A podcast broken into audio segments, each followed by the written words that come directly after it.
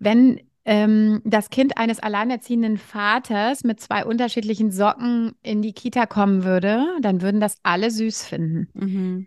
Wenn das Kind einer alleinerziehenden Mutter mit zwei unterschiedlichen Socken morgens in die Kita kommen würde, dann würde es heißen, das hat die Alleinerziehende noch nicht mal hingekriegt. Ähm, und das ist, ist für mich so ein, so ein Bild. Komischerweise, den Männern sieht man es nach, den Frauen sieht man es nicht nach. Herzlich willkommen und schön, dass ihr da seid. Mein Name ist Denise Stellmann. Ihr hört Mach mal lauter, den Podcast der Karin und Walter Blüchert Gedächtnisstiftung. Für die Karin und Walter Blüchert Gedächtnisstiftung steht der Mensch im Fokus. Sie leistet Hilfestellung, schließt Versorgungslücken und schafft durch ihre Eigenprojekte gesellschaftliche Sensibilisierung und Aufklärung. In diesem Podcast geben wir das Mikrofon an diejenigen weiter, denen wir unbedingt ganz genau zuhören sollten.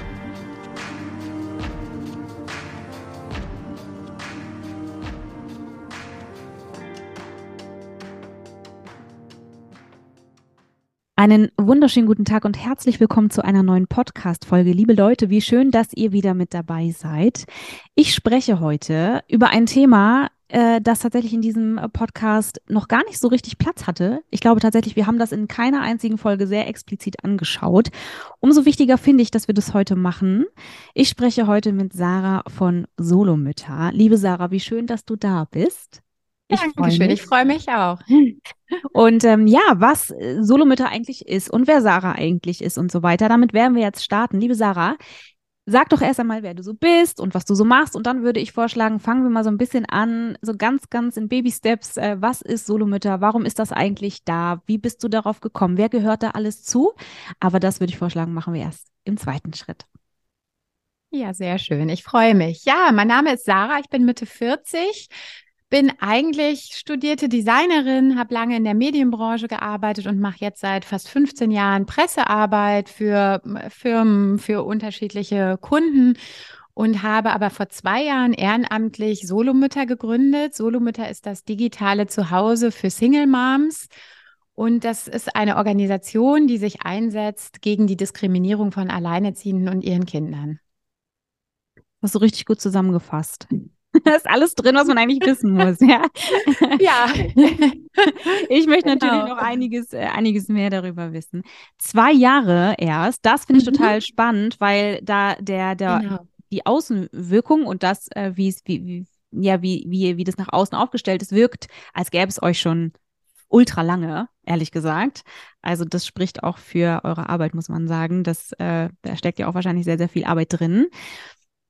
Äh, bevor du so ein bisschen erzählst, was genau ihr macht und so weiter und, und so weiter, erzähl mir doch erst einmal, wie ist es dazu gekommen? Warum hast du das Gefühl gehabt, dass es das braucht, ein digitales Zuhause für Single Moms?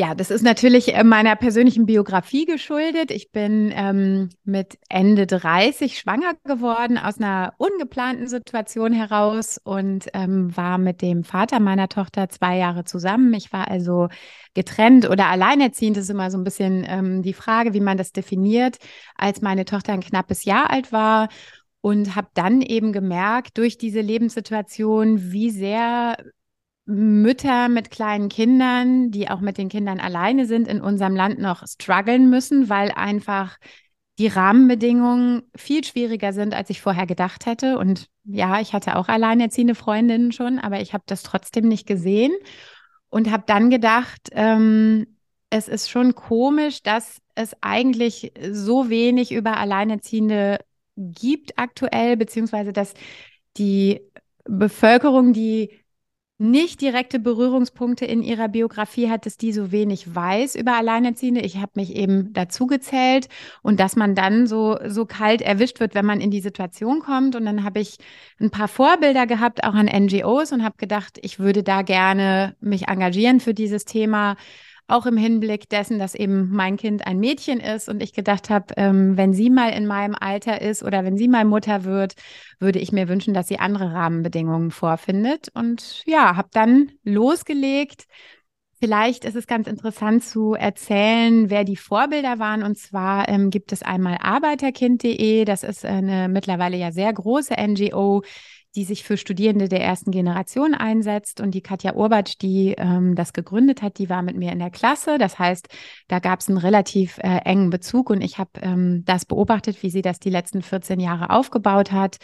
Und gleichzeitig hatte ich immer einen Wegbegleiter, der mein ehemaliger Chef war, der Freunde fürs Leben gegründet hat. Das ist ein Verein für Suizidprävention für Jugendliche.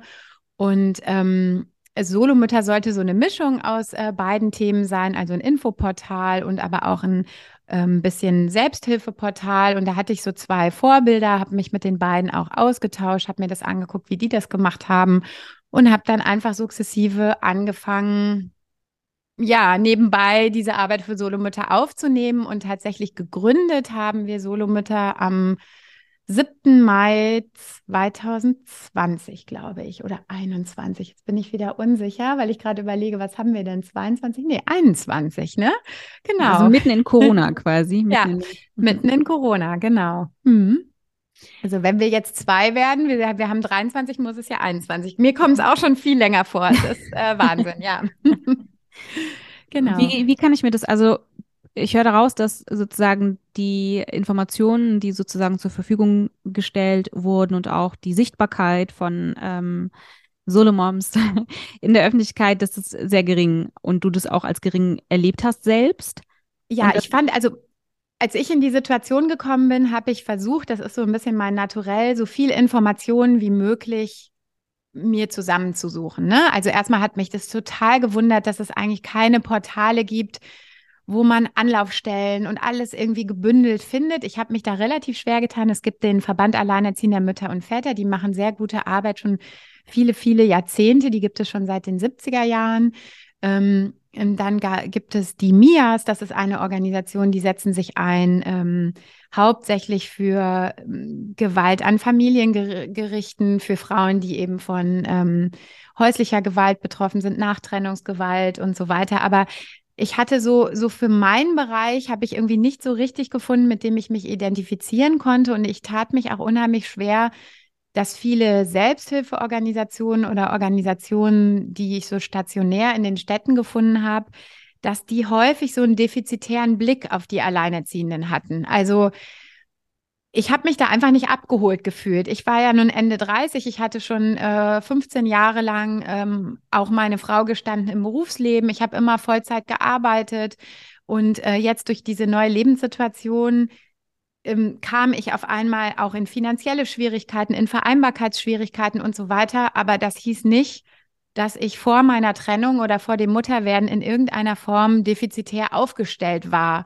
Und ich wollte diesen diesen Blick einfach nicht haben, dass die Leute mich angucken mit einem Mitleid, ähm, weil ich alleinerziehend bin, weil ich gedacht habe, das ist eigentlich keine Situation, in der man Mitleid braucht oder in der einem die einfachsten Dinge erklärt werden müssen, weil ich viele Dinge sehr gut verstehe, weil ich äh, ja, weil ich im Leben stehe und äh, gebildet bin, das Glück habe, ähm, studiert zu haben und so weiter. Und ähm, ich habe gedacht, das kann ja nicht sein, dass jetzt nur, weil ich alleinerziehend bin, ich auf einmal ähm, von außen anders betrachtet werde als vorher. Und deswegen habe ich nach einer Organisation gesucht, die mich da abholt, äh, wo ich mich gefühlt habe, trotzdem noch als selbstbewusste, berufstätige Frau, die ihr Leben im Griff hatte, bevor sie an diese strukturellen Hürden gestoßen ist. Und ja, das habe ich eben so nicht gefunden. Ne? Und auch, ich wollte einfach auch positive Role Models bieten. Ich wollte, wollte sehr selbstbewusst an dieses Thema rangehen und trotzdem aufklären und habe auch immer wieder gemerkt, dass wenn ich den Menschen meine eigene Geschichte erzählt habe, dass sich auch deren Blick verändert hat auf die Situation. Und ja, für mich gab es eben diese Form der Organisation noch nicht. Und dann habe ich gesagt, ja, dann mache ich das eben selbst. Ne? Und es hat dann dann eine Website ähm, aufgebaut, auf der eben redaktioneller Content stattfindet. Die wird flankiert von einem Instagram-Account, wo wir auch immer alles spiegeln. Bei Instagram ähm, dreht sich das Ganze auch noch schneller. Da passiert immer noch mehr auch als auf der Website. Aber auf der Website gibt es zum Beispiel so eine ganz wichtige ähm, Rubrik, die wir von Anfang an hatten. Da sind eben Zahlen und Fakten drauf. Und das ist super spannend, weil wir da immer wieder die Rückmeldung kriegen, wow, wenn wir da mal draufgehen, das haben wir alles gar nicht gewusst, ne? Wirklich so gebündelt mal, wie ist denn die Situation? Ja, und wir sind eben so eine Mischung. Wir wollen Aufklärungsarbeit leisten. Wir wollen das alleinerziehend sein, aus dieser Stigmatisierung rausholen. Und gleichzeitig möchten wir eben den Müttern in der Lebenssituation äh, zeigen, dass sie nicht alleine sind, dass, dass ganz viele Menschen alleine Kinder erziehen. Und dafür ist Solomutter da und wird hoffentlich demnächst auch noch ausgebaut werden können, insofern, als dass wir gerne auch noch viel mehr echte Mehrwerte den Müttern bieten wollen würden, was aber natürlich auch immer eine Geldfrage ist und nicht so leicht umgesetzt werden kann. Ne? Genau. Du hast von Hürden gesprochen. Was waren das für Hürden, äh, die sozusagen für dich, an die du gestoßen bist, vor denen du standest und dachtest, okay, was, also das hatte, das habe ich nicht kommen sehen, dass, dass das etwas wird, womit ich mich äh, aufhalten muss oder woran ich aufgehalten werde. Was waren das für Hürden? Ja, das fing ähm, relativ schnell an. Und zwar war es so, dass ich ähm, zu der Zeit, als ich schwanger wurde, Presseleiterin war in einem Verlag. Äh, ich hatte einen Zweijahresvertrag und wurde dann ähm, so ungefähr ein halbes Jahr, bevor mein Vertrag auslief, schwanger. Ähm, und hatte eine Chefin bis dahin, die ähm, sehr zufrieden mit mir war. Ich hatte schon eine mündliche Zusage, bleiben zu können, Entfristung des Arbeitsverhältnisses und so weiter. Ähm, dann hatten wir aber tatsächlich da einen Geschäftsführungswechsel in der Zeit, in der ich von meiner Schwangerschaft erfahren habe. Äh, es kam da ein Mann an die Geschäftsleitungsposition, mit dem ich natürlich auch noch nicht zusammengearbeitet hatte. Also der wusste nicht wie und äh, ja, wie ich arbeite. Wir hatten keine Routine miteinander und dann habe ich versucht, äh, meinen Bauch so lange noch zu verstecken, bis dieser Arbeitsvertrag verlängert in der Tasche war. Das hat aber nicht funktioniert, weil die das ähm, dann auch ausgesessen haben und ähm, das mit allen Verträgen so war und irgendwann, als dann klar war, okay, ich muss jetzt sagen, dass ich schwanger bin, ich glaube, das war dann so im vierten, halben, fünften Monat. Bis dahin ging das noch ganz gut, aber meine Kolleginnen hatten es eh alle schon geahnt und ich konnte es nicht mehr verstecken. Dann habe ich es eben gesagt und damit war der Arbeitsvertrag passé. Das heißt also, ich bin in die Elternzeit gegangen mit dem Wissen, dass ich nach der Elternzeit arbeitslos sein würde. Und in der Elternzeit ähm, haben der Vater meiner Tochter und ich uns aber schon getrennt, sodass ich also aus der Elternzeit kam, ähm, arbeitslos und alleinerziehend.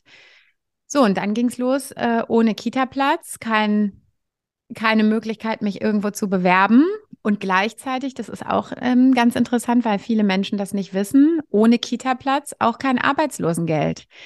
Ähm, weil es nämlich so ist, wenn man dem Arbeitsmarkt nicht zur Verfügung steht, dann zahlt auch das Arbeitsamt nicht äh, das ALG 1, sondern das wäre dann direkt sozusagen ALG 2, äh, Hartz IV Bürgergeld, ähm, weil man dem Arbeitsplatz, äh, dem, dem Arbeitsamt zur Verfügung stehen muss mit seiner Tätigkeit. Und dann ist auch noch die Herausforderung, ähm, wenn man dann sagt, man kann nur einen halben Tag arbeiten, weil das Kind nur halb betreut ist oder so, dann gibt es da auch nochmal Diskussionen mit dem Geld, was man von denen bekommt.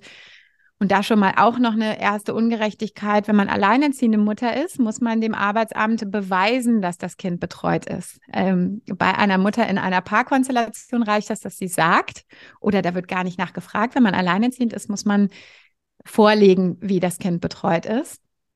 Ähm, und ja, meine Tochter ist ähm, Anfang des Jahres geboren. Das heißt, ähm, als ich dann wieder arbeiten wollte, als meine Elternzeit vorbei war, war nicht die typische Kita-Zeit im August, wenn die Kinder normalerweise in die Kita kommen, sondern es war ähm, Frühsommer oder Frühling. Und äh, da ging es schon los, dass ich keinen Kita-Platz bekommen habe, unterjährig. Ne? Dann hieß es so, nee, ähm, äh, wir nehmen nur zum August auf. Und dann habe ich dann tatsächlich mich ähm, bis zum Landesjugendamt durchkämpfen müssen, um überhaupt für meine Tochter unterjährig einen Kita-Platz erstreiten zu können. Und da muss ich ganz klar sagen, da hat mir sicherlich geholfen, dass ich jemand bin, der nicht auf den Mund gefallen ist, dass ich irgendwie durch meine Berufstätigkeit auch im Bereich der Presse mich ganz gut ausdrücken kann, gut argumentieren kann. Ähm, da wären sicherlich da schon viele Menschen gescheitert, weil es einfach eine Hürde ist, die unfassbar ist, dass man sagt, hier ist eine alleinerziehende Mutter, die möchte arbeiten, aber für die haben wir jetzt keinen Betreuungsplatz für ihr Kind. Also das ist ja eigentlich was, aber klar, wer, wer die Studien kennt, auch der Bertelsmann Stiftung, ich glaube, es fehlen fast 400.000 Kita-Plätze. Aber damit geht es dann schon los. Ne? Also ich habe dann tatsächlich auch lange Schreiben verfasst und habe äh, geschrieben, wenn Sie jetzt nicht dafür sorgen, dass ich für meine Tochter einen Platz kriege, dass dann klar ist, dass mein Kind in einer äh, Hartz-IV-Familie äh, jetzt erstmal leben muss und ich trotz bester Qualifikation nicht arbeiten kann. Und dann ja, habe ich das geschafft äh, mit sehr viel Aufwand, habe dann auch eine Kita-Leitung gefunden, die selber auch mal alleineziehend war, die mich da sehr gut unterstützt hat, die dann mit mir gemeinsam diesen Platz erkämpft hat. So, dann war der Weg jetzt erstmal wieder frei zu sagen, ich kann arbeiten gehen, weil mein Kind gut betreut ist. Mm, aber dann geht es natürlich auch los. Ne? Man kann nur in Teilzeit arbeiten. Das hat auch für mich bedeutet, ähm, dass ich deutliche Abstriche machen musste ähm, von A, meiner Gehaltssituation und B, aber auch von der Verantwortungssituation, die ich vorher hatte. Ähm, dementsprechend habe ich ähm, deutlich weniger Geld verdient und das dann auch noch in Teilzeit. Dann habe ich zusätzlich einen 450-Euro-Job angenommen, der natürlich, das wissen auch, glaube ich, die meisten Menschen überhaupt nicht sozial abgesichert ist. Das heißt, ähm, der funktioniert hinterher auch nicht beim Arbeitslosengeld, wenn mal was sein sollte. Ähm, der ist dann sozusagen hinfällig, der hilft einem nicht bei der Rente, ähm, der ist nicht sicher, der kann jederzeit gekündigt werden. Also ähm, das war alles schon relativ wackelig. Auch der Arbeitsvertrag war befristet. Ähm, der ist dann in Corona-Zeiten ausgelaufen, weil auch das wieder im Verlagswesen war. Das war dann in Corona-Zeiten schwierig. Die Buchläden hatten äh, zu. Es wurde, wurden weniger Titel verkauft. Wir haben Kunstbücher gemacht. Das heißt auch die Museen und Galerien, die auch unsere Kunden waren und Auftraggeber, die sind auch weggebrochen. Also stand ich dann äh, wieder ohne Job da. Und dann tatsächlich mit einem Arbeitslosengeld von einem Teilzeitjob und äh, weil, weil immer die letzten zwölf Monate nur berechnet werden. Also ich habe vorher 15 Jahre lang ähm, voll von Vollzeitjobs eingezahlt in das Arbeitslosengeld und habe dann zwei Jahre in Teilzeit gearbeitet und habe dann tatsächlich sofort in dem Moment, wo ich arbeitslos wurde, auch nur von meinem Teilzeitgehalt das Arbeitslosengeld bekommen. Und davon konnte ich natürlich mit meiner Tochter in keinster Weise leben. Und das war schon eine schwierige Zeit. Und das war für mich auch nochmal so, dass ich gedacht habe, ich war ja vorher immer gut aufgestellt, ich war gut ausgebildet. Ähm, und plötzlich stehst du dann da und hast wirklich von einem Moment auf den anderen Arbeitslosengeld unter Hartz IV. Ich musste dann aufstocken oder Wohngeld beantragen. Das waren dann irgendwie die zwei Möglichkeiten. Und äh, zum Glück hat mir persönlich jetzt mein privates Netzwerk da sehr, sehr geholfen. Ähm, Freunde haben uns Geld geliehen, haben uns ähm, ähm, ja mit tatsächlich auch ähm, Dingen unterstützt, also Anziehsachen für mein Kind und ähm, ja, alles, was wir brauchten, haben wir bekommen und haben das geschafft. Und ich war auch nur eine sehr kurze Zeit arbeitslos. Aber trotzdem war das eine Phase, wo ich echt gedacht habe, okay, hätte man mich vor zwei, drei Jahren gefragt, hätte ich gedacht, sowas kann mir nie passieren. Ne? Und deswegen finde ich es auch so wichtig, diese Geschichte zu teilen, um einfach zu zeigen, es kann jedem und jeder passieren. Und deswegen ist dieses Thema Alleinerziehend und auch ähm, das Thema Armutsbetroffenheit ist einfach eins, auf das ich finde, alle Menschen in unserem Land schauen sollten, weil es nichts ist, wovon sich jemand frei machen kann. Ne? Das erleben wir ja sehr, sehr häufig auch, ne? In all unseren Stiftungsthemen, dass ähm, das, das, das, das zieht sich ja überall durch, das zieht sich in Gewaltthemen durch, das zieht sich in der Wohnungs- und Obdachlosigkeit durch, das zieht sich tatsächlich wie ein roter Faden durch all unsere Projekte natürlich auch. Und wir versuchen da auch immer wieder darauf hinzuweisen, ne? dass äh, auch in vielen, vielen Podcast-Folgen ähm, sagen die Experten, Expertinnen, äh, Betroffene und so weiter, die auch Experten und Expertinnen sind, äh, erzählen so, dass, dass, dass ähm, es ist ein Trugschluss zu glauben, dass, äh, dass du, wer auch immer du ist, ja, äh, sich da äh, ausklammern kann. Es gibt Umstände, ich, ich versuche das immer zu, äh, zu beschreiben mit so, einem, mit so einem Gerüst mit, von, von, von Hand, also handfesten Säulen. Äh, wenn da eine Säule wegbricht, ist eine. Wenn zwei wegbrechen, sind schon zwei weg. Und das ist sozusagen das, was am Ende des Tages auch darüber entscheidet, wie sehr man einbricht. Ja, also, und davor ist keiner sicher. Da können die, können Umstände zusammenkommen. Und wenn da zu viele äh, zusammenkommen, äh, im wahrsten Sinne des Wortes, dann äh, ist da auch wirklich mit äh, an Sicherheit äh, grenzender Wahrscheinlichkeit keiner vor, vor sicher, in Anführungszeichen, weil, weil es eben genau darum geht. Deswegen finde ich es gut, dass du das sagst, ähm, dass das jede Person im, unter Umständen treffen kann und es ist auch äh, wichtig, das anzuerkennen. Ja, und das, was ich eben so schade finde, dass wir immer noch in Deutschland eine Situation haben, wo auf Alleinerziehende eben defizitär geschaut wird, wo man dann eigentlich sagen muss, die Frauen, die ich in meiner Arbeit in den letzten zwei, drei Jahren kennengelernt habe, das sind alles, also natürlich ist das eine ganz ähm, heterogene Gruppe, wie alle Familien um mich herum ansonsten auch.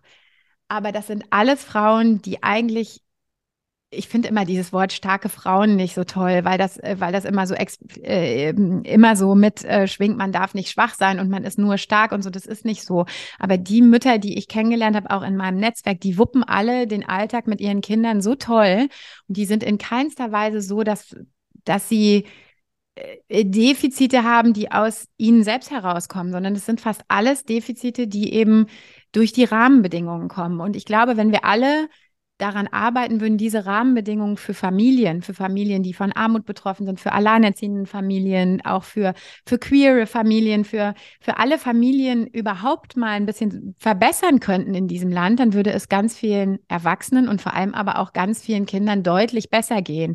Und deswegen finde ich es auch so wichtig, dass man diese ganzen Facetten, äh, Facetten äh, zeigen muss und eben auch, dass man die Leute so ein bisschen darauf drängt, da auch hinzugucken, weil das ist eine Erfahrung, die ich auch gemacht habe. Ähm, ich habe beispielsweise eine Freundin, die eine äh, recht schwere Erkrankung hatte und ähm, da haben sich ganz viele Menschen abgewendet und so ein bisschen habe ich das ähm, äh, bei Alleinerziehenden auch das Gefühl, dass die Menschen denken, wenn ich da nicht hingucke und wenn ich mich mit diesem Thema nicht beschäftige, dann trifft mich das auch nicht. Das ist und wie das, Augen ähm, zu halten, ne? So, genau, das immer, ist. Ja, ja, ich sage immer, ich sage dann immer zu den Leuten so, das, das ist nur Kindern vorbehalten, ja? Also, ja. Die dürfen das machen, so, aber wir halt einfach nicht. Ja, und das ist dieses, es ist eben ein Trugschluss. Jeder von uns kann morgen krank werden, jeder von uns kann morgen alleinerziehend werden. Ich sage dann auch immer, nein, und mein Partner und ich nicht. Und so, das kriege ich immer wieder. Ich lebe ja mittlerweile hier auch in einer ähm, Kleinstadt in Nordrhein-Westfalen. Wir sind eine, eine relativ gut situierte Kleinstadt mit, mit ganz viel heiler Welt noch. Und äh, ganz oft höre ich dann, ja, aber wir sind schon so lange zusammen und uns passiert das nicht und so weiter. Ja, aber es kann auch morgen jemand sterben und auch dann bin ich alleinerziehend. Das, das ist in unserem Alter nicht so häufig. Das ist eine Zahl unter 10 Prozent.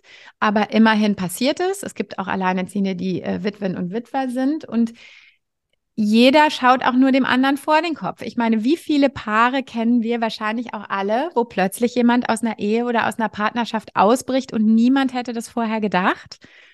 Und diese Situation empfehle ich einfach mitzudenken. Und vielleicht sie auch, das ist immer ganz schön, weil ich denke, ähm, das macht tatsächlich auch Sinn, eine Trennungssituation schon mitzudenken, wenn man noch verliebt ist. Dann ist man nämlich dem anderen zugewandt, dann hat man dieses Verliebtheitsgefühl und sich dann vielleicht schon mal Gedanken darüber zu machen, wie könnten wir auseinandergehen, wenn es tatsächlich mal so weit sein sollte oder so kommen sollte?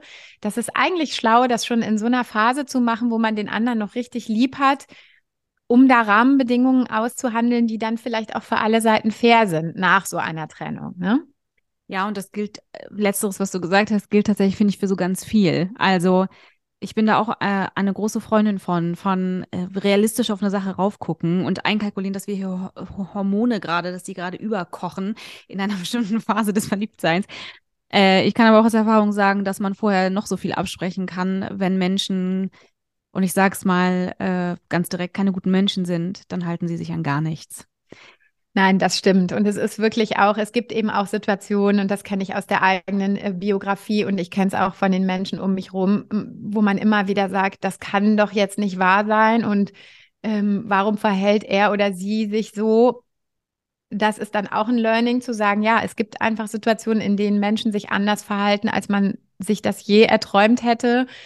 Ähm, das ist schwer damit umzugehen, aber wenn man dann merkt, man ist nicht alleine und es gibt viele andere, denen es genauso geht, dann schafft man das auch, darüber wieder ein Selbstbewusstsein zu bekommen, weil das ist natürlich auch ein Problem, dass viele äh, Menschen, die in Trennung beispielsweise leben oder einen Partner verlieren, das ist ja auch was, das fühlt sich erstmal wie Versagen an.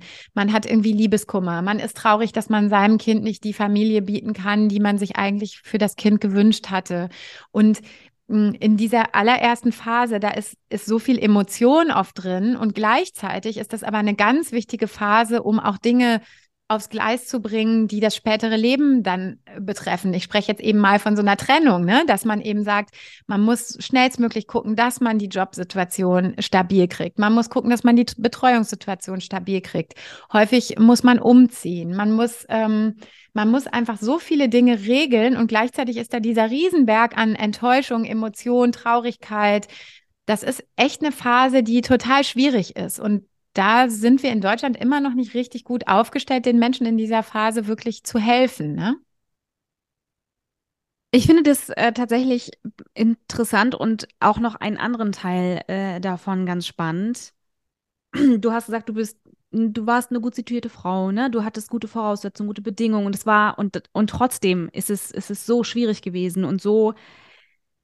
Jetzt stellen wir uns mal vor und das ist ganz interessant, weil beispielsweise aus dem Leben, aus dem ich komme, war es völlig normal, dass die Mütter äh, mit ihren Kindern äh, alleine sind. So, also ähm, das, das, das gab es einfach gar nicht anders. Und sehr, sehr geschwächte Umstände. Ich, ich weigere mich auch immer so ein bisschen zu sagen, sozial schwach, weil, weil ich, weil ich finde, das, das ist, das trifft es gar nicht so ganz. Und es sind eher die, sind geschwächte Umstände, die sozusagen die Situation so, so machen. Aber die Menschen sind ja nicht sozial, sozial im wahrsten Sinne, schwache Menschen. So. Ähm, und äh, als ich noch jung war, war das tatsächlich in dem, in dem Kontext, in dem ich gelebt habe, völlig normal. Völlig normal und viel, viel normaler, und dieses Wort ist schon doof, ja, ähm, als, äh, und das breche ich jetzt auch runter, ähm, so, bitte nicht hier alles wörtlich nehmen, äh, Mutter, Vater, Kind. So, ja, was ja eh auch überholt ist, ne? Aber man muss es hier nochmal sagen, und die Leute nageln einem fest auf diese Aussagen.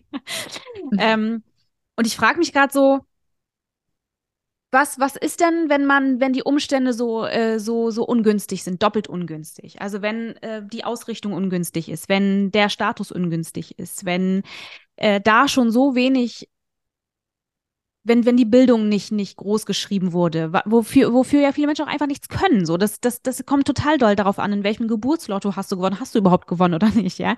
Vieles ist auch natürlich eigene Kraft, aber viele müssen doppelt so hart arbeiten. Das ist einfach so. Und wenn da keine, keine Vorbilder sind, wenn es da keine Chancen gibt, wenn die Türen so, so, so schwer aufgehen, ähm, da frage ich mich schon, und ich habe das Gefühl, das hat sich nicht so wirklich geändert. Ich rede hier von einer Zeit aus den 80ern, ähm, und wenn ich mir das jetzt so anschaue, habe ich nicht das Gefühl, dass sich dahingehend wahnsinnig viel geändert hat.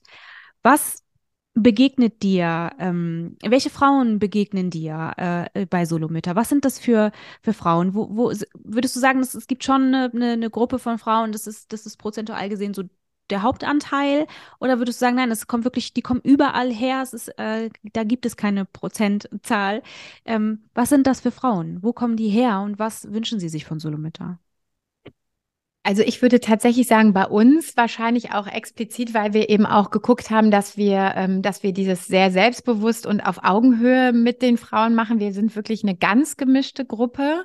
Ähm, deswegen, wir haben, wir haben alles. Wir haben Frauen, die zu Hause sind. Wir haben Frauen im Hartz-IV-Bezug. Wir haben ähm, ich habe eine Frau, die ich über Solomütter kennengelernt habe, mit der ich immer mal wieder schreibe. Die ist Ärztin in der Klinik mit drei Kindern, hat eine 80, ähm, eine 80 Prozent Stelle. Also wir haben wirklich, äh, wir haben Lehrerinnen, wir haben, ähm, ach, ich weiß es gar nicht, natürlich Krankenschwestern, wir haben Marketingmenschen, ähm, wirklich quer durch die Bevölkerung alles. Aber natürlich ist es so, wenn man sich die Zahlen anschaut, ist es einfach so, ich habe es mir hier gerade noch mal schnell rausgesucht, ähm, die, die Hartz-IV-Quote beispielsweise bei Alleinerziehenden, die liegt bei ähm, fast 34 Prozent. Das heißt, ähm, 34 Prozent, ähm, ähm, ja, und bei, bei Paar, Paarfamilien liegt die bei 7 Prozent. Ne? Und ähm, das ist dann schon Wahnsinn, dass man sagt, ja, mehr als ein Drittel der Alleinerziehenden sind einfach auf Transferleistungen angewiesen, weil sie es nicht schaffen, äh, ihr eigenes Geld zu erwirtschaften, obwohl 71 Prozent der Alleinerziehenden berufstätig sind. Ne? Also ähm, das das ist dann schon äh, natürlich so, dass man sagt, das ist eine Bevölkerungsgruppe, die jetzt eher auch ähm, im Hartz-IV-Bereich sich befindet. Aber das sind, glaube ich, oft auch die Umstände. Und ich glaube, passieren kann es egal, woher man kommt. Ne? Und ich merke aber auch, dass es natürlich, also ich lebe jetzt hier in, eben in einer Kleinstadt, und man sagt auch, und da gibt es auch Statistiken zu, die Zahlen weiß ich jetzt nicht ganz genau, aber dass es in Großstädten schon so ist, dass in Großstädten deutlich mehr alleinerziehende Menschen leben als in Kleinstädten oder auf dem Land. Ich glaube aber auch, dass es so ist, das müsste ich jetzt nochmal nachgucken, dass aber auch in Großstädten die Scheidungsrate eine höhere ist. Ne? Also das ist wahrscheinlich einfach auch da, wo ja, wo Menschen einfach auch vielleicht ein bisschen lockerer und anonymer und auch unter anderen Umständen miteinander leben, da ist es dann noch eher so. Auf dem Land ist es, glaube ich, noch mal deutlich stigmatisierter. Ich habe einfach das Gefühl, hier halten die Menschen länger durch oder ähm, da ist der gesellschaftliche Zwang ist hier noch größer vielleicht auch oder dass man weniger Optionen auch hat, ne? Klar. Und ähm, wenn ich so meine alleinerziehenden Freundinnen in den Großstädten sehe, die haben zumindest auch viel Klicken ähm, mit Frauen, die eben in ähnlichen Lebenssituationen sind. Und da wird sich dann sonntags gemeinsam verabredet. Das ist dann zum Beispiel auf dem Land eher weniger so, ne? Ich habe ähm, einige Jahre als äh, ja, Nanny gearbeitet und äh, habe da viel, viel, viel, viele Stunden auf Spielplätzen verbracht. Ich war wirklich auf vielen, vielen Spielplätzen in meinem Leben. Und ähm, ich finde, also ich fand, fand diese, diese Spielplätze und die Gespräche und die Wertung, und das äh, finde ich ein wichtiger Punkt, äh, die man dort beobachten äh, konnte, ganz, ganz häufig ganz fürchterlich. Also ich finde, dass Mütter untereinander äh, ganz schön, also ich finde, es wird sehr schnell klar, wo die Issues sitzen bei, bei Menschen und wie sehr sie versuchen, das zu kompensieren, indem sie vermeintlich mehr wissen und das auch nicht für sich behalten, sondern immer ihm gegenüber das Gefühl geben, du weißt es nicht, aber ich weiß es und ich kann es besser. Das ist ja eigentlich nur eine Übersetzung für ähm, eigentlich habe ich das Gefühl, ich bin minzi, minzi klein und indem ich mich auf deine Schultern stelle, fühle ich mich einen Tick größer. Eigentlich ist es ja nur, ne? letztendlich weiß man das, gilt so, sozusagen für alles.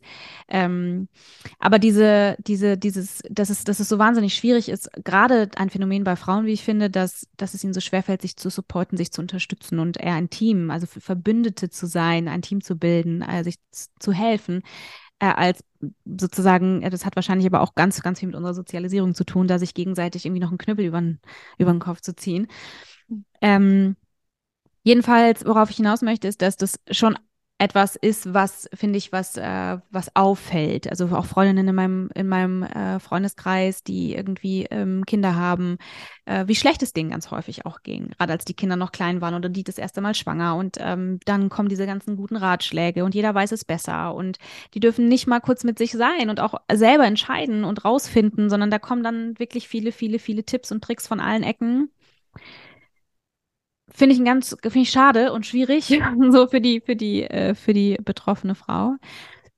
Ist das etwas, was du sagst, was sozusagen als alleinerziehende äh, Mutter ähnlich ähm, behaftet ist? Also wenn wir von Vorteilen, wenn wir von Stigmatisierung, wenn wir von Diskriminierung sprechen und allem, ähm,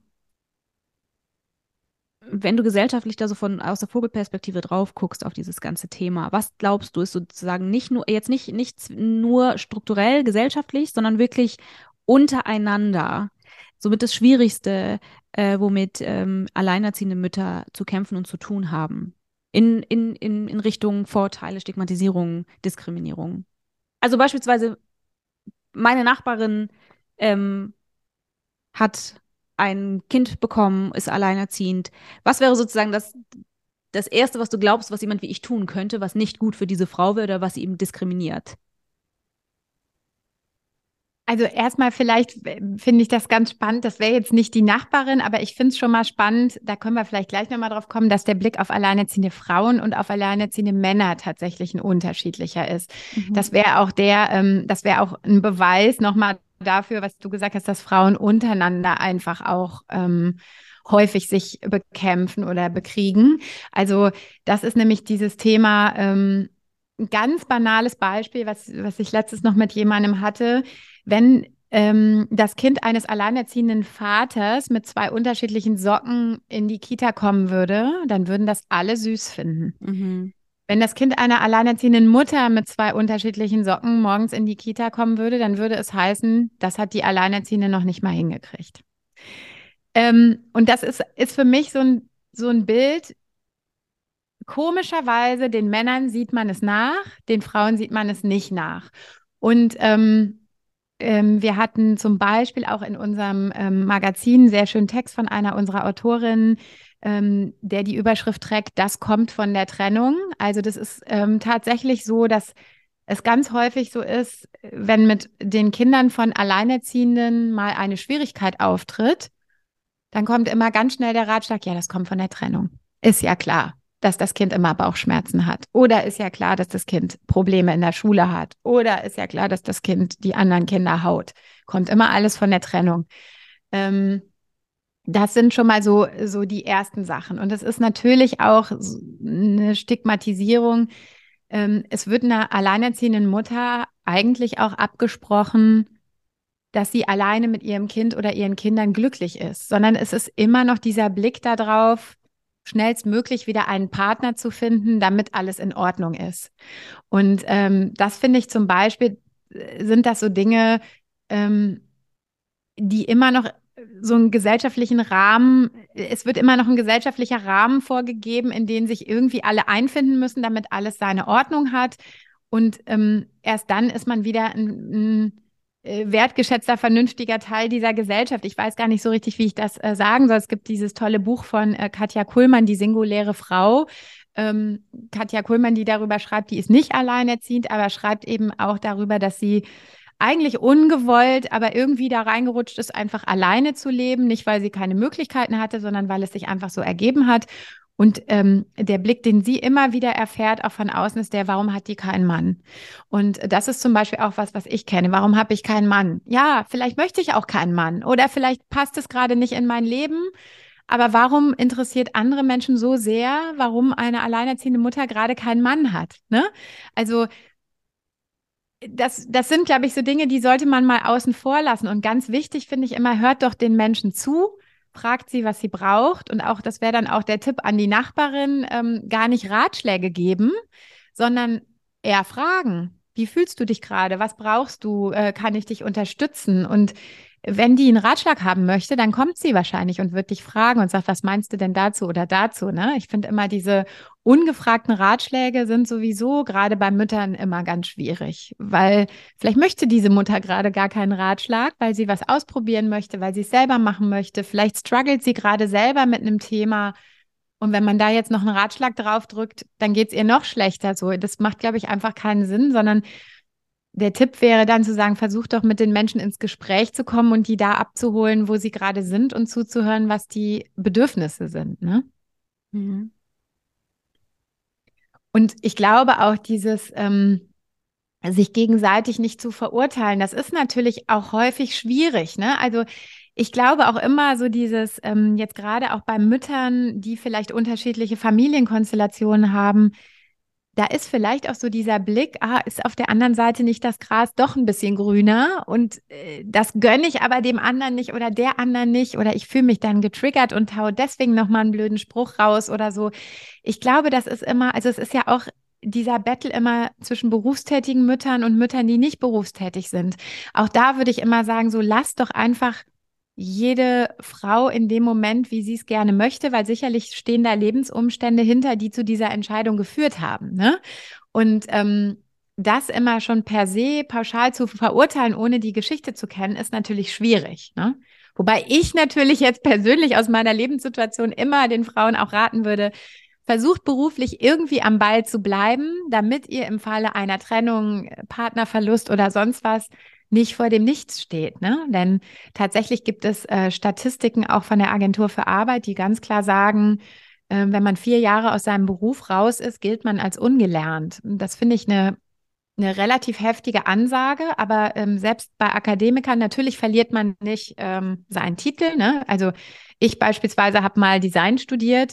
Ähm, das ist lange her und ich habe in dem Beruf äh, nie gearbeitet, äh, außer ein paar Praktika gemacht. Natürlich könnte ich jetzt nicht mehr als Designerin arbeiten, auch wenn ich äh, Diplom-Designerin bin. Ne? Und ähm, das darf man halt nicht vergessen, wenn man dann 15, 20 Jahre zu Hause bleibt und nicht mit seinem Partner dieses ganze Konstrukt so abgesichert hat, dass man auch nach der Trennung damit gut fährt, dann kriegt man einfach ein Riesenproblem. Und diese Sachen muss man halt vorher aushandeln und diskutieren und die müssen die Mütter auch für sich ganz klar haben, wenn sie eben solche wichtigen Entscheidungen treffen. Ne? Wie bleibe ich wirklich jetzt die nächsten zehn Jahre zu Hause? Manchmal würde ich mir das so sehr wünschen, Hausfrau zu sein. Ne? Wie schön wäre das, wenn ich einfach morgens, wenn mein Kind nicht da ist, könnte ich hier meine Hausarbeit machen ähm, und alle Erledigungen machen, hätte den ganzen Nachmittag nur Zeit für mein Kind. Naja, äh, hört sich jetzt erstmal kurz nach einem Traum an. Wenn ich dann weiter drüber nachdenke, ist es dann doch nicht so, weil ich andere Ideen von meinem Leben habe. Ne? Aber ähm, ich glaube einfach mal, tolerant zu sein für andere Modelle wäre schon mal total wichtig. Ne? Und diese Buddyschaft, die die Männer oft untereinander haben, auch so im Berufsleben. Ne? Der eine wird befördert, der zieht den Buddy von unten direkt mit. Das müssen Frauen äh, sich wirklich abgucken, weil ich glaube, davon, ich, ich würde mal viel sagen, wir können nicht immer viel von den Männern lernen, aber diese Buddyschaft, gerade auch im Job, das ist was, das müssen wir noch viel, viel mehr machen. Ne? Ja, das, da gebe ich dir recht. Und es hat natürlich, wie gesagt, super viel damit zu tun, wie wir sozialisiert sind und wo die Frau auch steht in dieser Gesellschaft. Das ist, das ist ein, ein Jahrhundertding, äh, was äh, wirklich Zeit braucht, bis wir da mal äh, ankommen, dass sich das auch wirklich sozusagen, dass es in den Bauch rutscht und wir äh, uns da lossagen von Dingen, die uns auferlegt wurden, die einfach nicht, die nicht zwingend zu uns gehören, sondern ähm, das ist eine Fehlinformation. Ja, und wir Frauen haben immer noch so diesen Ansatz, für Frauen gibt es nicht so wenig Plätze. Ich glaube, das habe ich mal irgendwo gelesen und das fand ich, fand ich wirklich äh, spannend. Ich weiß gar nicht mehr, ob das äh, Caro Kebekus ja, doch, doch, mal gesagt Karo, hatte Karo oder so. Ne? Ja, es kann nur eine werden. Ja, ja dass man einfach sagt, hey, es, äh, so ist es heute nicht mehr. Und wenn wir Frauen zusammenhalten, können wir richtig viel, weil wir auch richtig gut sind. Wir haben halt nur gerade diese Herausforderung, glaube ich, dass wir natürlich gesellschaftlich auch in so einer Umbruchssituation sind wo von uns Frauen plötzlich alles verlangt wird. Ne? Also das ist auch wahnsinnig schwer. Und gleichzeitig merke ich dann immer wieder auch mit Freunden, mit denen ich mich unterhalte, dass die Männer auch ganz oft ziemlich ratlos sind und auch gar nicht mehr so selber genau wissen, wo jetzt gerade ihre Rolle ist, weil weil Frauen plötzlich auch in allen Rollen sind und wir Frauen aber natürlich an unsere Grenzen kommen und diese ganzen Tanzbereiche gar nicht bespielen können, in denen wir super performen sollen. Ne? Mhm. Also wir sollen im Beruf durchstarten, wir sollen äh, nach wie vor, da gibt's äh, Umfragen zu, da habe ich gerade eine Präsentation zu vorbereitet. Es wird immer noch von den Frauen erwartet, äh, über 80 Prozent, dass die sich um die Kinder kümmern und äh, dass sie dafür beruflich zurückstecken. Von den Männern wird zwar heute auch erwartet, dass sie sich um die Kinder kümmern, von denen erwartet aber weniger als ein Drittel, dass sie beruflich zurückstecken. Und äh, von uns wird irgendwie alles. Wir sollen sexy sein, wir sollen lange jung bleiben, wir sollen gut aussehen, wir sollen irgendwie das ganze Soziale für die Familie managen. Äh, trotzdem ist es auch noch immer so, dass Frauen viel mehr Care-Arbeit im Alltag machen als die Männer. Ja, wie soll das gehen? Ne? Also natürlich muss man, kann man nicht alles können, weil dann brennt man ganz schnell aus. Und ich glaube, in dieser Form der Überforderung ähm, kommt dann auch oft so eine Zickigkeit der Frauen untereinander, weil man dann, wenn man auf die andere guckt, nur nur von außen guckt und sagt, ach guck mal, die hat's gut, die muss gar nicht arbeiten oder die hat, die hat das oder die hat jenes, aber letzten Endes sitzen wir alle im gleichen Boot, ne? Ich glaube auch, dass die Verantwortung äh, mitunter da auch schon auch bei den Männern zu suchen ist irgendwie oder dass auch da muss eine Korrektur stattfinden. Ne? Also sie müssen auch ihre Privilegien kennen und äh, entsprechend das äh, da anpassen und korrigieren. Also erstmal das Bewusstsein dafür bekommen und sich das auch ehrlich anschauen, das finde ich so ein Schritt, der gehört so in ganz viele Richtungen und äh, der macht hier einfach auch total viel Sinn. Ich habe aber auch das Gefühl, dass das schon bei der ein oder anderen, bei dem einen oder anderen Mann ankommt. Ja, aber natürlich in der Summe, ähm, klar, ne, das ist so, Weißt du, das sind für mich so Strukturen, die, die spiegeln sich überall wieder. So, so die, das, das, das findest du auch im Mobbing-Bereich. Immer da, wo die stärkere Gruppe ist, da fühlt man sich wohl, weil man ist ja raus und ich bin mit, mich betrifft das ja nicht. Ich bin hier ja sicher so. Äh, und es braucht mehr mutige Menschen, mehr, mehr laute Stimmen, die sagen, ich trete hier jetzt aus diesem Kreis. Das bedeutet im Zweifel, dass mich ziemlich viele Menschen ziemlich blöd finden, so, aber nur dann ähm, wird es vorreiterisch und nur dann kommt es in Bewegung. Ähm, und ich finde es ziemlich, ziemlich gut, wenn, äh, wenn ich äh, erlebe, dass äh, Männer das schon auch so verbalisieren und äh, entsprechend äh, auch weitererzählen und sich dahingehend bewegen. Die gibt es.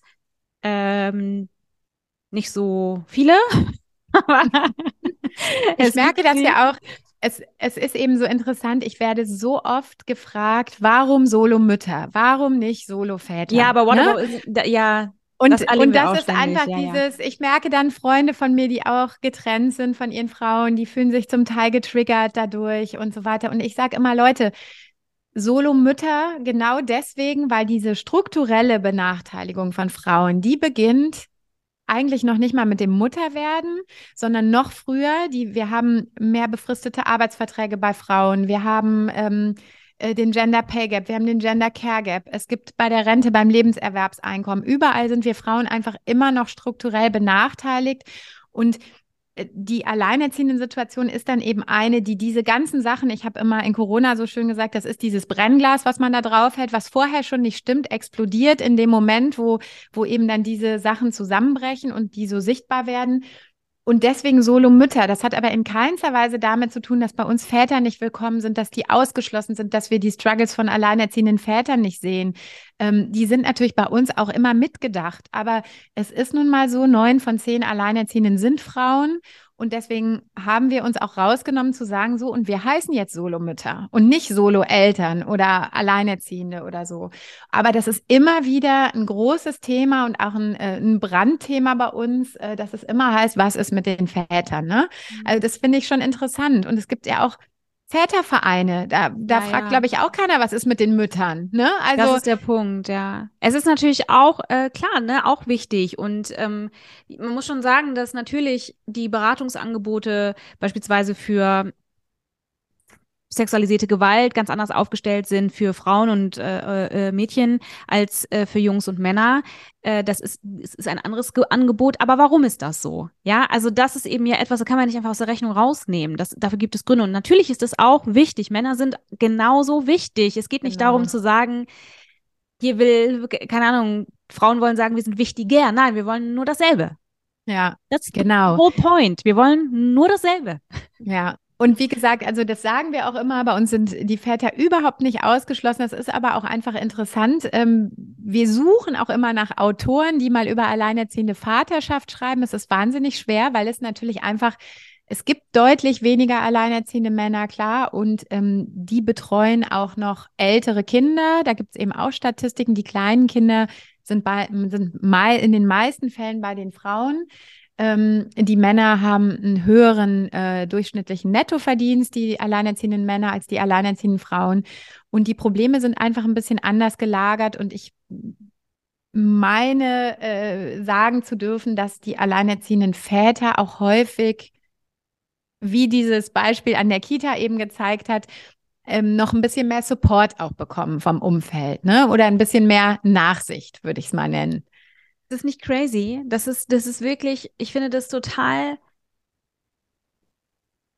Also wie das, wie das verankert ist in unserer Welt, ja. Also der alleinerziehende Vater, der wird, ich meine, die, die, die Sichtbarkeit nur in Filmen. Wir nehmen nur mal das Klischee. Der alleinerziehende, hm. sexy Vater. Oh, guck mal, der tolle Typ, der kümmert sich um seine Tochter oder um seinen Sohn. Mein Gott, Mensch, dieser Single Dad. Oh mein Gott, ist das heiß. Ja? Ja. Und, und man fällt ja selber drauf rein. Ja. Ich habe gestern noch so einen tollen spanischen äh, kitschigen Netflix-Film gesehen, äh, alleinerziehender Vater, irgendwie ähm, äh, Bauarbeiter natürlich, das Klischee von sexy Tochter, haben die Mutter verloren beim Autounfall, das Mädchen redet seitdem nicht mehr. Und dann kommt irgendwann ähm, äh, die Frau dazu und die schafft es, dass die Tochter wieder redet und hat sich in diesen super alleinerziehenden Vater verliebt. Ja, wie wäre das denn umgekehrt, ne? Also Voll. Der erste, es assoziiert ja niemand mit einer alleinerziehenden Mutter. Oh Gott, ist das hot. Mhm. Wer denn? Leider nein. Also, oder? Leider nein. Nein, leider nicht. Ist das nicht schräg? Kann man auch mal ganz kurz drüber nachdenken. Ist aber auch so, dass natürlich diese Klischees immer weiter erzählt werden in den Medien, in Filmen, in allem. Äh, ich fände es richtig gut. Ist auch, bin direkt inspiriert. Es wird, glaube ich, mal Zeit, dass man sowas mal anders, anders dass man es mal umdreht. Also, weil es ja nicht mal fiktiv ist, so. Also, wie, wie heiß können denn alleinerziehende Mütter sein? Unabhängig davon, dass sie verdammt nochmal nicht da sind, um ständig heiß zu sein. Aber natürlich, ja. come on, also lassen wir Frauen doch mal auch ganz kurz mal wieder einen kleinen Ego-Boost da, weißt du? Also, das war am Anfang tatsächlich für mich auch schwer, weil ich ja sehr früh äh, schon alleinerziehend war. Und ich bin auch jemand, ich lach gerne mal irgendwelche Menschen auf der Straße an oder eben auch Männer oder so. Ich habe, ja, hatte auch ein Vorleben natürlich vor meinem Kind. Und ähm, ja, wenn du dann als Mutter mit einem kleinen Kind unterwegs bist, bist du auf der Straße häufig unsichtbar, weil dann ist direkt abgespeichert, ach so, Mutter mit Kind, ach ja, klar, hat einen Mann, brauche ich nicht anzuflirten. Ne? Also ähm, da habe ich dann auch gedacht, wir brauchen eigentlich so äh, Bändchen oder so. Ich weiß, die Idee gab es tatsächlich vor Jahren mal. Da hatte ich noch gar kein Kind. Ich weiß, dass mal irgendwo in Berlin im Prenzlauer Berg jemand gestartet hat. Und ich, als ich in die Situation kam, fand ich das wieder super zu sagen. Eigentlich bräuchte man irgendetwas, ein Armband oder eine Schleife oder so, die zeigt, hey, ich bin Single Mom, ähm, du kannst mich anflirten, ne?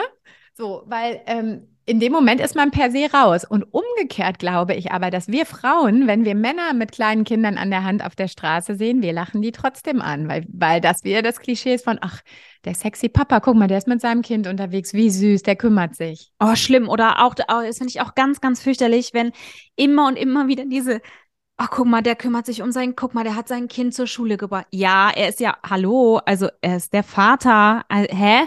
Also wie äh, applaudiert wird, wenn ein Vater sich ums Kind kümmert. Diggi ist kein Babysitter, okay? Es ist ein Kind. So, was war jetzt hier unklar? Also, da ist wirklich noch eine Menge Nachholbedarf. Das ist äh, jetzt, wo ich darüber nachdenke, auch wie sich das so, die, die Sichtbarkeit so in Filmen und so, das ist schon und man mag diese Geschichten. Das ist ja das Schlimme. Du guckst Ach. dir das an und denkst, oh, das ist so doch ein Mensch, guck mal. So, ja, es hat diesen, ja. diesen, diesen, diesen, diesen Knuddelbär-Effekt, ne? Es hat ja. sowas, sowas, auch du denkst, ach Mensch, das ist so toll. Und denkst, ha, Applaus, Applaus, Applaus. Das ist total abgefahren oder schräg. Das gehört un unbedingt korrigiert eigentlich, ne? Ja. Ja, und ich glaube, natürlich liegt das auch an diesem, ich weiß es gar nicht, an diesem gelernten, Frauen sind immer für Care da dass, glaube ich, wir Frauen auch deutlich weniger damit ein Problem hätten, ähm, einen Mann mit einem Kind zu daten, was nicht unbedingt unseres ist. Ne?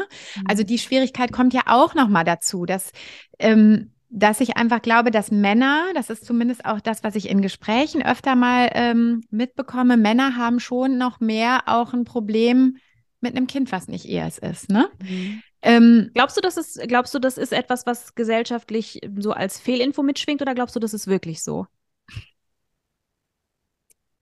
Also ich habe, wenn ich, wenn ich mich mit Freunden unterhalte, habe ich das immer mal, dass ich das so, dass ich, oder dass ich zumindest auch immer mal diese Annahme kriege, ja, aber guck mal, ähm, ist ja auch klar, du hast ja auch schon ein Kind von einem anderen Mann. Da kannst du ja auch nicht von ausgehen, dass jeder Mann damit gut zurechtkommt. Warum nicht? Also, ja, warum nicht, ne? Also, das, das ist so, ähm, Oh, mich nervt das. Mich ja, nervt aber das, ich glaube nicht unbedingt, dass das umgekehrt genauso ist. Also das ist so diese Annahme, ähm, äh, ich, also ich darf nicht so hohe Ansprüche haben, ich jetzt als Sarah und alleinerziehende Mutter, was meine Partnerwahl angeht, weil ich bin für mein Gegenüber ja ein Kompromiss, weil ich ja schon ein Kind aus einer anderen Beziehung habe.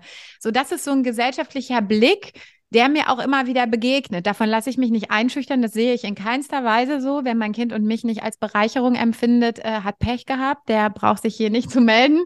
Außerdem hat mein Kind einen Vater, ähm, mit dem sie Kontakt hat und den sie regelmäßig sieht. Das heißt, äh, ich bin auch nicht auf der Suche nach einem Vater für meine Tochter. Aber natürlich äh, wäre es so, wenn man äh, mit mir langfristig zusammen ist, dann wären meine Tochter und ich natürlich die Familie des neuen Partners, auch wenn meine Tochter nicht das Kind ist, so, so versuche ich es immer ein bisschen zu beschreiben. Aber wir sind doch kein Defizit, wir sind eine Bereicherung so. Und, und dieser Blick, dieser, nee, da musst du schon vielleicht auch mal Kompromisse machen. Dann denke ich so, nein, muss ich nicht. Ne? Aber das begegnet einem. Und deswegen vermute ich, dass das nicht ich vermute schon, dass das noch gesellschaftlich verankert ist und nicht nur was, was, was ein Vorurteil ist, sondern, ähm, also ich merke das auch, ähm, mein Ex-Freund beispielsweise, ähm, mit dem war ich ein Jahr lang zusammen, ähm, der hatte schon erwachsene Kinder und ähm, ich weiß, dass die Jungs aus seiner Clique dann schon ein paar Mal auch gesagt haben, puh, aber ist ja auch nicht einfach jetzt eine Frau mit so einem kleinen Kind und so. Das wurde schon immer eher so ein bisschen was bringt die für ein Paket mit und wie schwer ist das für dich, du Armer, ne?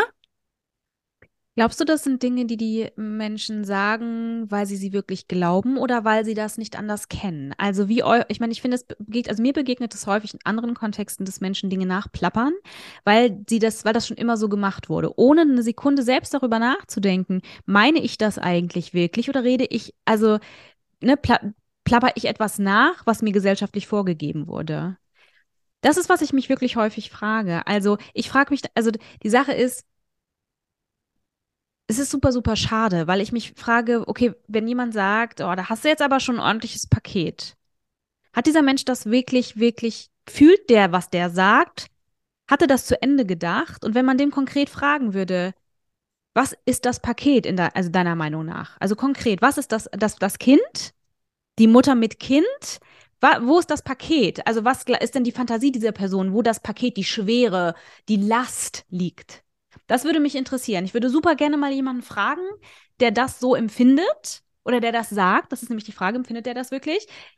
Was ist denn die Last, die Schwere, die, das Gewicht in, in, in dieser Situation und ob da eine Antwort kommt? Mhm. Geht es um die Verantwortung? Geht ich glaube, es, um es geht um die Verantwortung. Ich glaube, es geht um, um die Kompromisse, die man natürlich auch äh, einfach zeitlich und ähm, vom Umfang mit einem kleinen Kind machen muss. Es ist ja was anderes, ob du ein dreijähriges Kind zu Hause hast oder ein 17-jähriges Kind. Ne? Und jetzt bin ich ja auch schon nicht mehr ganz so jung. Das heißt, wenn ich äh, Partner äh, kennengelernt habe in den letzten Jahren, waren die häufiger noch mal in meinem Alter oder ein bisschen älter, hatten dann schon große Kinder. Dann ist es natürlich auch so dieses dieser Gedanke, diese Last jetzt noch mal ein kleines Kind zu haben. Da kann man ja nicht mehr sich so frei bewegen wie eben äh, mit erwachsenen Kindern. Da muss man einfach wieder ein bisschen mehr Kompromisse machen. Ähm, also ich finde es total abgefahren, dass das ja. als erstes also ich sag dir mal eine Sache, was ich in meinem Leben gelernt habe, ist, du kannst vorher noch so viel ausschließen kategorisch. Wenn du dich verliebt hast, wenn du das Gefühl hast, da ist ein Mensch, zu dem du ja sagst, einfach weil, weil das dein Mensch ist, alles, was du vorher kategorisch ausgeschlossen hast, spielt keine Rolle mehr. Natürlich musst du dir das realistisch angucken. Das, das ist auch nur fair. Kann ich mhm. das? Ja. Mhm. Das hat ja aber mit der Person selbst zu tun. Aber du guckst doch nicht, also ich, oder spinne ich? Also das ist doch nichts, was du noch machst als erwachsener Mensch, so der verstanden hat, worum es eigentlich geht in Zwischenmenschlichkeit, mhm. wirklich zu gucken. Ähm, aber eine Frau mit Kind will ich nicht. Why? Ja, also das, äh, ich verstehe es auch nicht so richtig, wobei ich sagen muss, ich habe auch vor, vor ein paar Jahren mal einen ganz tollen Mann kennengelernt, in den war ich schwer verliebt. Der hat wirklich direkt am Anfang gesagt, ähm, es tut mir leid, ich habe meine Kinder groß und ich möchte das nicht nochmal. Und das fand ich eine super faire Ansage. Ja, ist ja. ehrlich, es ist sein gutes Recht. Äh, der hatte auch drei Kinder und da sage ich ganz klar, es ist sein gutes Recht zu sagen, ich bin mit diesem Thema durch. Also genauso wie, wie ich jetzt sage, ich möchte kein zweites Kind oder möchte nicht nochmal einen Säugling oder so. Ich finde, das ist auch mein gutes Recht. Aber ähm, äh, sich dann für jemanden zu entscheiden und dann aber zu sagen, ja, aber da habe ich jetzt hier eine Belastung mit einem Kind, was nicht meins ist. Äh, ja, das ist einfach unreflektiert und dumm aus meiner Sicht tatsächlich. Aber es sind eben die Dinge, die man immer wieder, ähm, die immer wieder an mich herangetragen werden oder die ich immer wieder mitbekomme und auch in Gesprächen von anderen Menschen. Und ja, das ist einfach, ähm, klar ist Patchwork nicht leicht, das glaube ich auch, ne? Und ähm, sicherlich ist das auch nicht leicht, in so ein eingespieltes Mutter-Kind-Ding reinzukommen als Partner.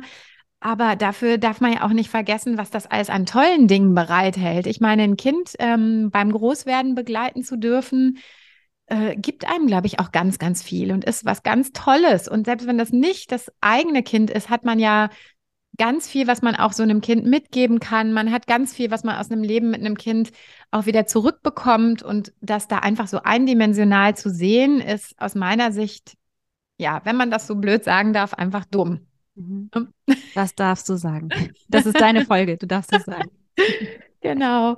Ja, es ist. Ähm, es sind eben so viele gesellschaftliche Themen noch. Das ist, ist einfach so schade. Und dann gibt es diese strukturellen Themen, dass in unserem Land eben dann sind solche Sachen wie, äh, dass, dass Deutschland immer noch das Ehegattensplitting hat. Das heißt, dass eben Verheiratete ohne Kinder steuerlich besser gestellt sind als Alleinerziehende, dass, dass eben diese Kita-Plätze fehlen, dass dass irgendwie äh, jetzt die Kindergrundsicherung, die ja jetzt hoffentlich bald kommt, aber die irgendwie jetzt tatsächlich wieder auf dem Prüfstand steht, wo ich auch eine Mutter bin mit Abitur, mit Studium und ich habe auch, ich bin auch auf solche Transferleistungen angewiesen gewesen. Ich weiß, wie schwer das ist, die zu beantragen, wie aufwendig das ist, wie viel man da an äh, sich selber in Hintern treten braucht, um da dran zu bleiben, immer wieder bei den Ämtern anzurufen. Habt ihr das bekommen? Könnt ihr das bitte bearbeiten?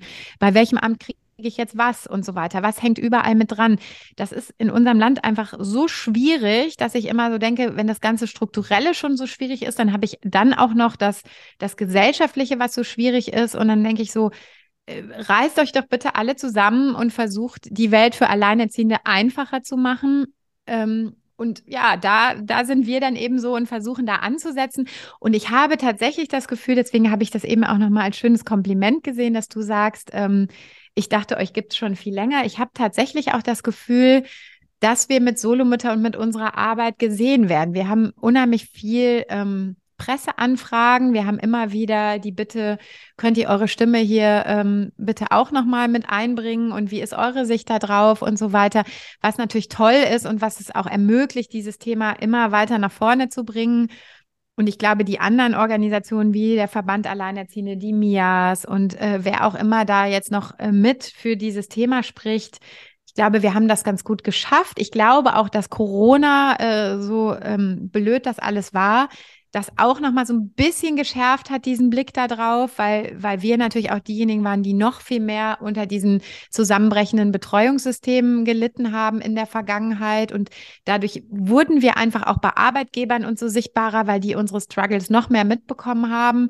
Und so hoffe ich einfach, dass so ein bisschen steter Tropfen, dass immer wieder und vielleicht eben auch einfach mit unterschiedlichen Blickwinkeln unserer vielleicht sehr selbstbewusst und frauenlastig es dann irgendwie schafft, das Thema weiter voranzubringen. Ne? Kannst du noch mal ganz genau sagen, für die Leute, die jetzt zuhören und euch noch gar nicht kennen, wo ihr überall zu finden seid? Ja, also wir sind im Endeffekt ist unsere äh, Website ist www.solomütter.de mit UE. Wir verlinken und das auf jeden Fall auch alles. Genau, ja, super. Und da äh, findet man regelmäßig, da findet man eine Kolumne von Anne Dittmann, die ist vom, von Tag eins an unsere Kolumnistin, die ähm, zweimonatlich über ihr Leben als äh, alleinerziehende oder getrennt erziehende Mutter im Wechselmodell schreibt. Wir haben immer wieder Frauen, die sich bei uns melden, die Artikel einsenden. Wir haben auch schon zweimal von der Stiftung Alltagshelden eine redaktionelle Förderung bekommen. Da konnten wir ähm, Journalistinnen von bezahlen, die für uns Texte schreiben. Und ansonsten findet man, ach so, und auf dieser Seite findet man auch alles Mögliche. Man findet, wie man bei uns mitmachen kann, man findet Zahlen und Fakten, man findet so die Geschichte zu Solomütter, man kann ein bisschen die Gesichter sehen, die dahinter stehen. Und ähm, Gleichzeitig gibt es eben, ähm, wir sind auch aktiv auf Facebook, auf, auf LinkedIn und auf äh, TikTok und auf Twitter, aber unser Haupt-Social-Media-Kanal ist tatsächlich Instagram. Da haben wir jetzt eine Community von knapp äh, 10.000, also 9.000 irgendwas, hauptsächlich auch tatsächlich äh, Mütter. Wir sind ähm, eine tolle Community, da ist immer ganz viel ähm, Austausch auch untereinander.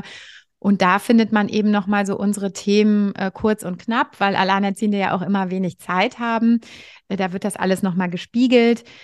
Was wir gerne machen würden, und das würde ich gerne an der Stelle, falls jemand zuhört, auch nochmal irgendwie sagen, wir würden gerne viel, viel mehr machen. Wir haben in der Schublade ein im Rahmen eines ähm, Start Social Coaching erarbeitetes, fast 40 Seiten langes Konzept, wo wir gerne mit der NGO hin möchten.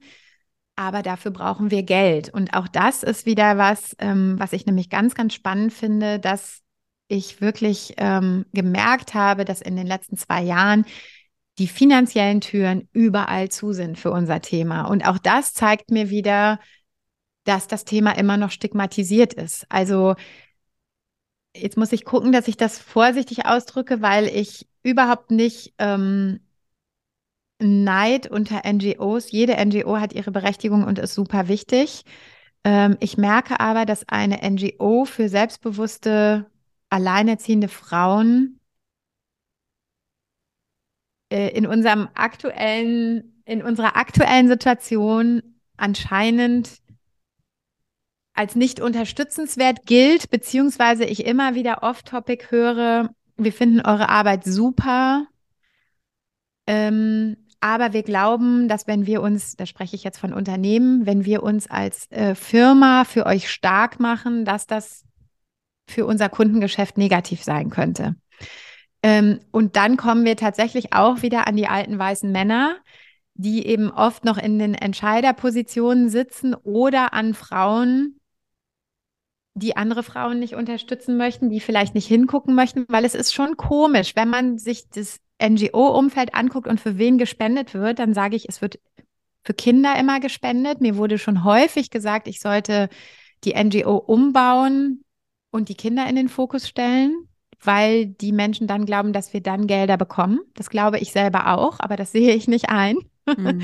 da habe ich gesagt, da bewahre ich Haltung und da lasse ich, da knicke ich nicht ein, da mache ich Solomütter lieber zu, als, als nur um an andere Spenden oder mehr Mitleid zu bekommen, unseren Purpose zu ändern. So, das möchte ich nicht. Ähm, aber das ist so das, was mir immer wieder gesagt wird. Und es ist eben auch interessant, dass Frauenprojekte im Ausland werden von deutschen Firmen sehr gerne und großzügig gefördert. Aber ein feministisches Frauenprojekt im Inland stößt auf Gegenwehr. Und das, das ist interessant. Das ist das, was ich in den letzten zwei Jahren gemerkt habe. Und jetzt im Rahmen des Coachings hatte ich einen ganz tollen Coach, der kommt äh, aus dem Bankenumfeld. Ähm, und der hat auch dann irgendwann nochmal gesagt, er hätte das nicht gedacht, als, als wir angefangen haben zusammenzuarbeiten, dass es so schwer ist, dafür Gelder zu bekommen. Und äh, ja, wir können halt all das, was wir eigentlich noch gerne machen würden, aktuell nicht umsetzen, ne? weil ich eben auch jetzt beispielsweise, ähm, ich arbeite hauptberuflich in einer PR-Agentur, das ist mein Hauptjob. Und äh, Solomütter läuft eben ehrenamtlich nebenbei und das ist immer ganz schön. Wir haben eine Außenwirkung, die sicherlich eine andere ist als das, was, was dann wirklich dahinter steht. Mich hat letztens eine Journalistin gefragt, ob sie in unseren Büros drehen dürfte. Und dann habe ich gesagt, wenn sie den Schreibtisch äh, in meinem Schlafzimmer sehen möchte, der mein Homeoffice ist, äh, dann könnte sie gerne vorbeikommen, aber dass wir keine Büros haben und dass das auch alles Ehrenamt ist und so weiter, das äh, denken viele nicht. Aber es ist ähm, ja, es ist einfach schade, dass sich da ähm, jetzt in den letzten zwei Jahren in dieser Tür oder diese Tür überhaupt nicht hat öffnen lassen, ne? Und das zeigt, glaube ich, auch nochmal so diesen Stellenwert. Es ist ganz oft dieses, alleinerziehende Mütter sind selbst schuld, allein, alleinerziehende Mütter, denen geht es doch in unserer ähm, Gesellschaft nicht schlecht. Ich habe auch schon Sprüche bekommen, naja, wenn du, wenn du nicht genug Geld von deinem Ex-Partner bekommst, dann hast du dich aber schlecht getrennt. Wo ich dann auch so denke, äh, ne, also im Sinne von, also ich war zum Beispiel nicht verheiratet, das heißt, äh, da, das ist ja eh nochmal ein bisschen was anderes. Ähm, aber da, da bin ich dann schuld, dass ich mich schlecht getrennt habe, weil ich äh, weniger Unterhalt bekomme, als vielleicht andere Menschen bekommen oder so. Ne? Also das sind immer wieder, kommen da Vorurteile und mit diesen Vorurteilen kämpft dann nicht zuletzt auch eben unsere NGO. Ne? Kann man denn spenden? Man kann spenden, also wir haben äh, auf Better Place ähm, äh, einen ganz normalen Portal. Man kann, man findet auf unserer Seite ähm, unsere Kontoverbindung und äh, natürlich kann man spenden, man kann bei uns mitarbeiten. Und ähm, ja, wir würden uns natürlich auch wünschen, dass das Familienministerium sich mal anguckt, was wir machen und was wir für Ideen haben. Äh, aber auch da kommen wir leider nicht weiter, ne? Also, liebe Leute, schaut da gerne mal vorbei, guckt euch das Ganze mal an. Das gilt auch nicht nur für Menschen, die oder für Frauen, die alleinerziehend sind, sondern wir können ja alle mal vorbeischauen und uns ein bisschen informieren. Ich glaube, dass das nicht schaden kann. Für die allgemeine Sensibilisierung diesbezüglich. Liebe Sarah, wir sind tatsächlich schon am Ende angekommen. Das ging ratzfatz, äh, super, super schnell. Ähm, ich habe aber noch etwas äh, im Petto. Jetzt bin ich gespannt. Ja. Der Podcast hat ein kleines Ritual. Ja. Und ähm, ich stelle am Ende jeder Folge eine Off-Topic-Frage, die so gar nichts mit unserem Thema hier heute zu tun hatte. Und ähm, du darfst, wenn du das möchtest, einfach darauf antworten. Du musst natürlich gar nichts, wenn du sagst, das finde ich irgendwie voll blöd, das möchte ich nicht, dann steht dir das total frei. Ich würde die Frage erstmal vorlesen und du hörst sie dir an und überlegst und entscheidest dann selbst. Bist mhm. du damit einverstanden? Gerne. Okay. wenn du einen Allwissenden treffen würdest und dieser würde sich bereit erklären, dir genau eine Frage zu beantworten. Welche Frage würdest du stellen? Oh, das ist schwer. Das ist schwer. ich glaube, dann würde ich noch mal auf das Thema zurückkommen, dass ich, dass es einen Menschen in meinem Leben gibt, äh, den ich gerne verstehen würde und den ich nicht verstehe. Und äh, das ist aber ein Mensch, der in meiner in meinem Leben eine relativ wichtige Rolle spielt. Und da würde ich vielleicht fragen, kannst du mir erklären, warum dieser Mensch so ist, wie er ist? Mhm. Ähm, das, das wäre es tatsächlich. Ich glaube, viele Dinge ähm, sind auch einfach aber schön. nicht zu wissen. Ich finde das, das total schön, weil das auch sehr selbstlos ist, wenn man das auch übersetzt. Da geht es ja schon um Lösungen, ne? Also, das finde ich irgendwie finde ich schön. Hat noch nie jemand darauf geantwortet, so. Was nicht richtiger oder falsche, falsch ist, sondern einfach nur auch einfach schön, weil das sowas, so etwas nah, Nahbares hat, finde ich. Ja. Sehr schön. Ja, spannend. Ja, alles andere. Ich bin sonst so jemand, ich glaube, ich habe einfach in den letzten Jahren meines Lebens gelernt, mit sehr, sehr vielen Dingen so umzugehen, wie sie kommen. Und ähm, da brauche ich gar nicht alles zu wissen. Ich finde das raus. Sehr schön. Da können, können wir alle ein bisschen was von mitnehmen. Liebe Sarah, ich bedanke mich wirklich von Herzen für deine Zeit, für diese schöne Folge, für das Gespräch, für die ganzen Informationen. Und äh, liebe Leute, ich hoffe, es hat euch gefallen. Lasst gerne ein Zeichen da. In diesem Sinne, ich wünsche euch einen richtig, richtig schönen Tag und wir hören uns in der nächsten Folge. Bis dann. Bye bye.